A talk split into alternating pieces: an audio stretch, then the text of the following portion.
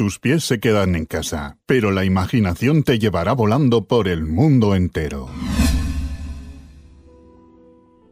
El jefe Seattle, un jefe indio-americano, dijo una vez, La muerte no existe, solo es un cambio de mundos. Nos encontramos en el acogedor hogar donde vivían los hermanos Luna y Sol.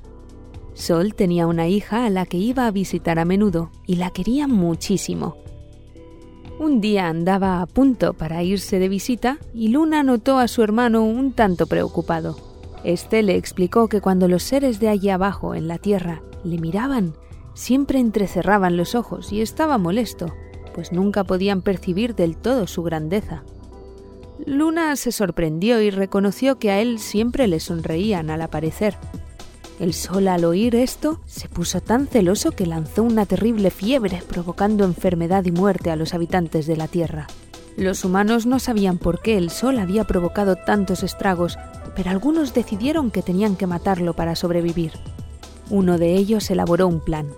Usaría un poco de magia para convertirse en serpiente y esperaría en la puerta del hogar de su hija. Cuando el sol fuera a visitarla, lo mordería y le causaría la muerte. Pero el hombre serpiente durante su misión se quedó adormilado y despertando de un sobresalto y por equivocación, mordió a la hija del sol.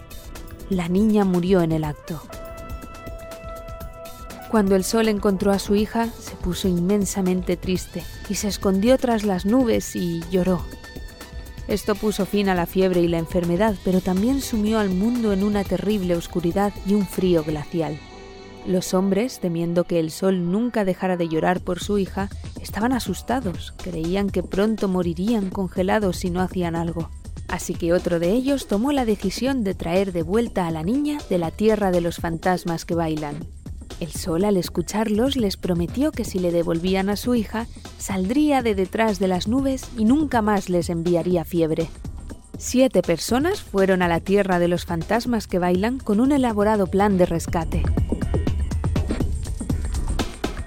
Dos de ellos le golpearían la cabeza para dejarla inconsciente mientras otros dos vigilaban. El resto se prepararía para meterla en una caja. Y así lo hicieron. La encontraron bailando junto a otros fantasmas. Llevaron a cabo el plan y emprendieron la vuelta a casa. Pero durante el camino la niña se despertó. Es imposible respirar en esta caja.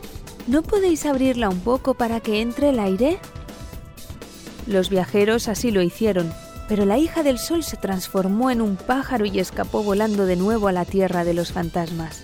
Parecía que le gustaba más bailar que su anterior vida, pero estaban sumamente preocupados. ¿Qué le dirían al sol? Si no volvía a tener a su hija se quedaría escondido tras las nubes.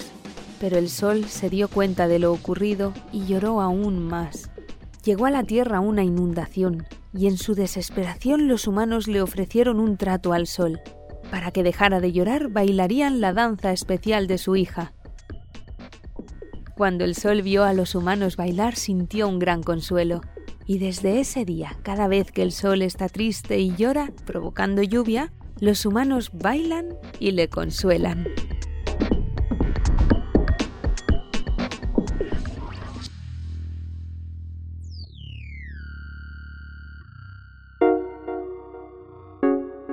Tus pies se quedan en casa, pero la imaginación te llevará volando por el mundo entero.